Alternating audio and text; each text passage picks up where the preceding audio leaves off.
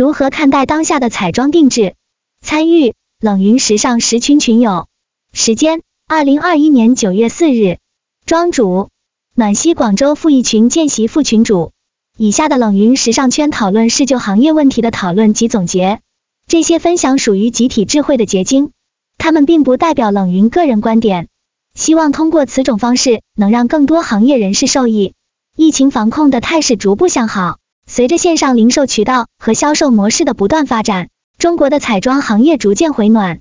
在当下人们的个性化表达越来越强烈的时代呼声中，彩妆行业在定制系列上面的创新也趋向多元化。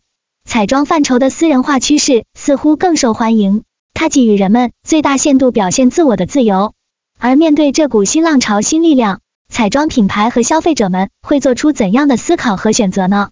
一，在妆容定制的时代下，美妆品牌曾做出了怎样的革新？要点 LVHM 集团旗下的 Fenty Beauty by Rihanna 系列。庄主，我们先以 LVHM 集团旗下的 Fenty Beauty by Rihanna 系列为例。不同国籍地域的人们有不同的肤色，因此相较于以往只有五至六种的粉底液色号，早已不足以满足人们的需求。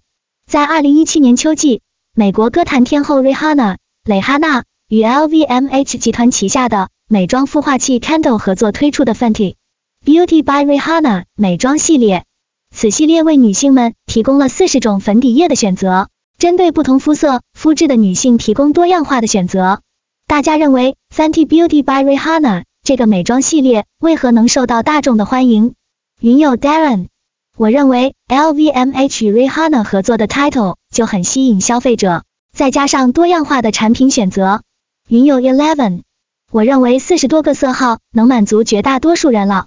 庄主，相比于传统的彩妆产品，他们在消费者的个性化需求层面想得更远更深。但大品牌旗下的产品价格确实不太平民化。云友 Darren，这个零售定价在多少？对比同阶的其他品牌系列，是否会在增加一些顾客的情况下，因为价格也失去一部分客群？庄主，我们可以参照 LVMH 旗下化妆品的价格，去看这个系列的价格是否合理。也有因为价格而牺牲一部分顾客的可能，但是这样的新事物产生时，许多人都会持有好奇心的想去试一试。寻找更加适合自己的粉底液。二，法国唇彩品牌 L A b o u c h Rouge 的 A P P 革新。庄主，相信大家都明白，新事物的出现会给人们带来好奇与乐趣，而许多美妆品牌也在使用高科技手段，让体验者可以感受到虚拟彩妆带来的独特体验。法国唇彩品牌 L A Bouch Rouge 曾在二零一八年一月推出了一款很实用的 A P P。消费者们可以将自己的面部及唇部的照片上传至 APP，再上传自己喜爱或者是想尝试的的唇彩或口红颜色，以此来量身定制口红。通过这种方式，消费者们可以通过技术匹配来找到最适合且最喜欢的口红，而量身定做更为消费者的购物体验锦上添花。大家认为消费者们会喜欢用这款 APP 吗？云友 Eleven，我感觉这个类似于 AI 试衣的手段。但由于手机屏幕的不同，口红色号可能会产生色差。但这个手段省去了消费者到店试色，在到店挑选时也可以缩小选色区间。云友 Darren，我认为这种方法提升了产品趣味性和体验感。如果口红颜色误差较大，可能消费者对 APP 产生不信任，和对产品评价也会降低。庄主，很多时候女性们都需要按照别人的试色图来选择口红。但每个人的唇色深浅不同，唇纹的明显程度也不同，因此人们常常会发现，网上购买完之后，结果发现这个色号其实不适合自己。而 L A Bouche Rouge 品牌的 A P P 刚好为消费者们解决了这一难题。口红的颜色也和手机的显色度、上传系统的还原度相关。在我国的一些城市也开启了类似线下体验的模式来吸引顾客。从这个品牌创新的案例，我们可以看到。品牌想要创新，很多时候可以从消费者的实用性出发，比如先把目前消费者在某种产品使用上的困惑点详细列出来。美妆品牌的创新与产品设计都是有异曲同工之妙的，在明确需求之后再增添审美性。一件产品的创新可以将实用性与审美性进行结合，再保证产品的质量性。产品们在此基础上进行升级改造，会更受消费者欢迎与喜爱。三眼妆品牌 EYEKO 的定制睫毛膏系列。庄主在二零一八年，英国眼妆品牌 EYEKO 推出定制睫毛膏服务。品牌针对不同女性不同的睫毛特点，比如眼型不同、睫毛长短与软硬不同、睫毛卷翘程度不同，推出了十三种睫毛膏刷头和五种配方，为不同的消费者提供更适合他们的眼妆睫毛画法。对于 EYEKO 这个眼妆品牌的定制睫毛服务，大家有什么想法？云友 Eleven，这种方法是做产品细分、定点突破的策略。云友 Carmen。现在的时代是真正以消费者为主体，大数据时代驱使一切都透明起来，企业无法偷懒或偷工减料。庄主，品牌产品的创新肯定也是越来越站在消费者需求的角度上面做思考和转型升级，主动权也和消费者权益挂钩。云友 Darren，我觉得这种定制概念未必像服装定制、量体裁衣那样精准或者功能性更强。其中品牌更大一部分是让消费者自己动手为自己定制，给更多选择让客户去体验，有种提供材料让顾客做手工的感觉。庄主，却是 EYEKO 品牌把更多的自主选择性和主动性都赋予了消费者，这给我的启发是真正好的贴合大众的品牌或者是产品，都是从大家日常难以解决但又细微的地方出发来做改进和创新的，无论是粉底液的色号、睫毛膏的种类。又或者是遮瑕的覆盖力、修容的颜色、契合度等等。当人们在选择美妆产品的时候，他们更强调产品与自己的契合度，所以妆容定制的趋势会持续的往更深、更远的层面发展，让消费者在选用每一款产品的时候都有一种量身定做的感觉。二、讨论环节，在许多国潮彩妆与海外经典品牌、小众品牌中，你会怎么选择？你做出选择的原因是：一、国潮彩妆。庄主在许多国潮彩妆与海外经典品牌、小众品牌里，你会怎么选择？你做出选择的原因是，大家平时有比较关注或者喜欢的国潮彩妆品牌吗？比如说故宫文创橙毛歌平系列、花西子、完美日记、克拉奇、橘朵等等，这里面有大家喜欢的吗？云友 Darren，我买过故宫文创的产品，不过不是美妆。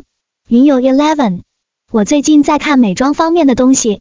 上次看到一个完美日记的成长路径后，我重新画了一个图。完美日记品牌成长之路，老彩妆品牌同质化，品牌定位低端，生存空间较小。女性消费需求崛起，她经济需求追求个性和多元化，年轻消费群体消费水平不高。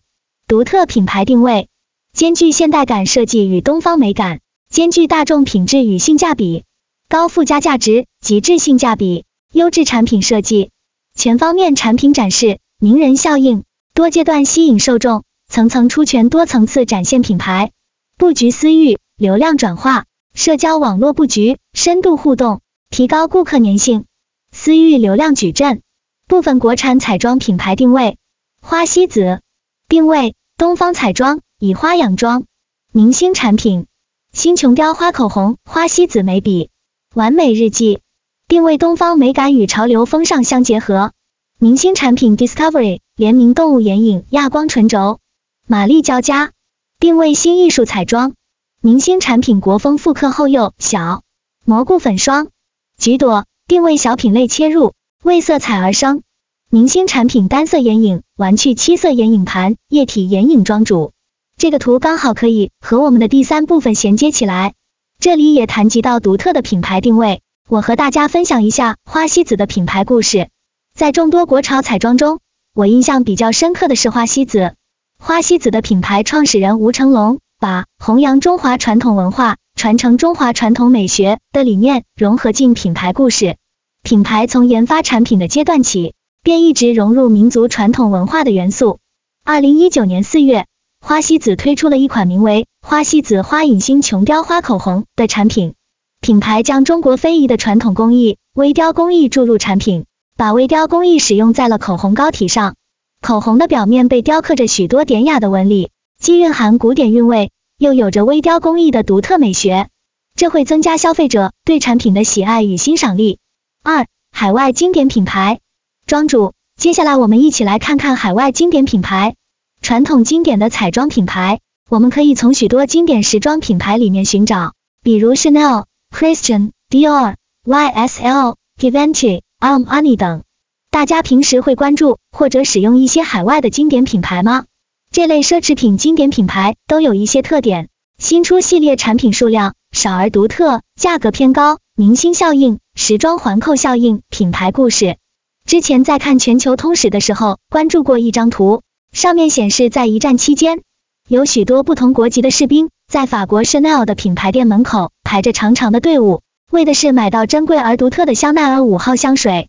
那么从这里，我们也可以看出服装品牌系列下开发美妆产品的优势与竞争力，以及品牌的核心价值理念对其产品的附加值。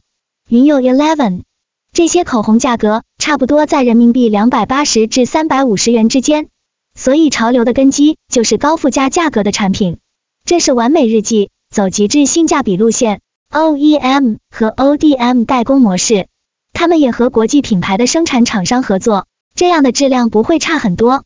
部分生产厂商代工品牌，完美日记主要合作工厂一，盈特利工厂其他合作美妆品牌，迪奥、兰蔻、香奈儿；二，科斯美诗工厂其他合作美妆品牌，美宝莲、Bobbi Brown、兰蔻、YSL、MAC；三，上海真诚工厂其他合作美妆品牌，宝洁、玉兰油、欧莱雅、云友 Carmen。我对海外小众品牌了解的很少，有时候会在抖音看到博主推荐一些没有听过的海外牌子，而且似乎每个都说很好用。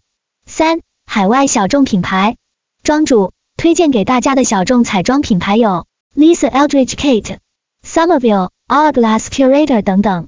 在这里，我想和大家分享一下对我触动比较深的彩妆品牌 Lisa Eldridge 的创始人 Lisa Eldridge 的故事。在二零一八年十一月。Lisa 推出了自己的第一款彩妆产品，一套三支限量版口红，True Velvet Lip、c a l u a r 系列。这三种由不同色调组成的红色丝绒质感的口红，从发售到售罄仅仅两天，但其实它研发和制作的过程十分艰难。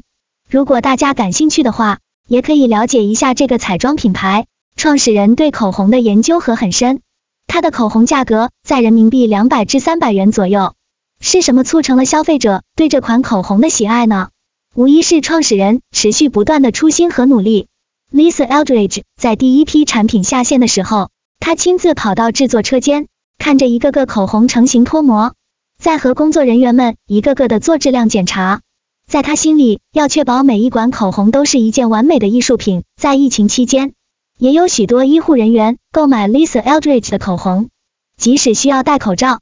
他们还是会选择色彩鲜艳亮丽的口红。云友 Carmen，我认为这样做成品牌故事会很给产品加分。三，作为消费者的我们在选择彩妆的时候，会受到哪些外驱力与内驱力的推动和影响？一，品牌知名度、品牌文化、营销手段。庄主，大家认为，作为消费者的我们在选择彩妆时，会受到哪些外驱力与内驱力的推动和影响？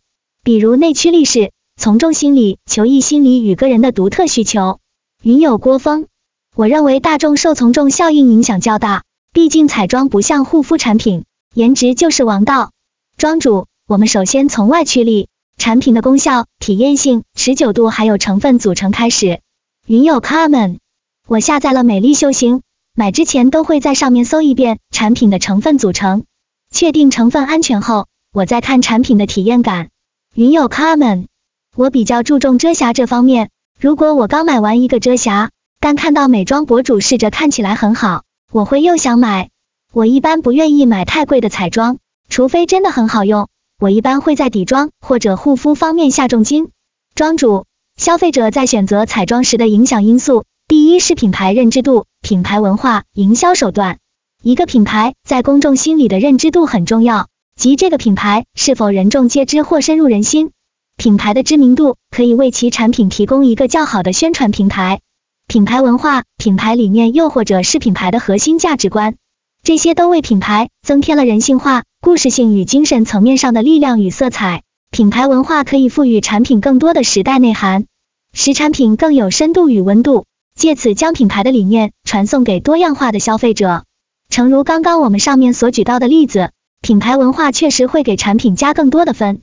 营销手段是增大宣传层面上的力度，品牌的营销方式多种多样，比如与明星艺人合作代言，与电影进行合作，参与相关行业的赛事评选等等。二、产品的质量、时代性、实用性、科学性、绿色性。庄主，产品的质量、时代性、实用性、科学性、绿色性，大家会更注重这五个因素里面的哪一个？云友郭峰，在国内电商中，大家现在公认做得好的就是花西子和完美日记。另外，像雏菊的天空、谷雨在增长维度都发力的很好，品牌势能都积累的不错，各品牌都有发力私域，这块我们也是摸索了很久，每个小众品牌都可以积累好自己的客户资源。进而实现营销成本的拉低。庄主，好的品牌文化需要创始人的努力，也需要契机，还需要时间的沉淀。云友 Eleven，营销路径：明星 KOL、头部腰部博主、内容制作、消费者购买回到平台，实现二次传播，形成种草加拔草的营销闭环。三、新媒体平台对相关受众人群的影响力。云有郭峰，所有的品牌都在实现从公域到私域的牵引。只存在做的好坏，不存在做不做的问题。我们知道的成熟品牌每年的私域流水其实非常可观，甚至可以说恐怖。而且现阶段很多大牌都在切入私域流量，现阶段的营销工具也足够支撑玩法的多样性。公域加私域的玩法结合起来，支撑品牌的高效增长是有触点可行的。当然前提是建立在产品质量 OK 的情况下。庄主，我是有关注到一些博主会专门做产品测评。测评那些许多博主都认为好用和推荐的产品，然后指出其内在的不足和缺陷。云友 Darren，我们很多品牌的运营思维是营销为主，产品为辅，认为产品通过投资复制、掌控供应链就可以快速高效产出。实际好的产品是经过很多创新和坚持才诞生的。实体最大的痛点是很少有顾客晒单，没有闭环，容易断档。云友 Eleven，是的。之后，该客户开启晒单推荐种草，这样就形成了一个闭环。云友 Common，但是我这种消费者，一听到有什么产品做的不好，这个品牌基本半边都踩进我黑名单里了。这种模式可持续性太差了。庄主，最后我来进行一下小结，相信产品的质量会是许多消费者放在首要考虑的因素。毕竟我们对于彩妆的消费还是要落在实处的。产品质量就是这个增强受众群体粘合度的基石。一个品牌或者是产品的成功，常常离不开时代性，比如它是否与当下时代的某种需求、呼声或潮流相契合。与时代潮流相契合的品牌，可以得到更大的发展前景。实用性、科学性、健康性是现代人常常会关注产品的安全性问题，他们会倾向于选择绿色环保的、更健康的产品。这个与时代的环保理念。健康养生的理念也有影响。那么说到科技，许多美妆产品会结合创新型的技术，增添产品的独特性与创新力，吸引更多的消费者。新阳也联系到品牌故事，新媒体平台对当代消费者的影响在持续增大，人们会选择关注自己喜爱的明星、化妆师或者是 KOL。社交媒体在一定程度上也为品牌提供了一个很好的宣传平台。人们可以通过新媒体平台来认识和了解许多美妆品牌。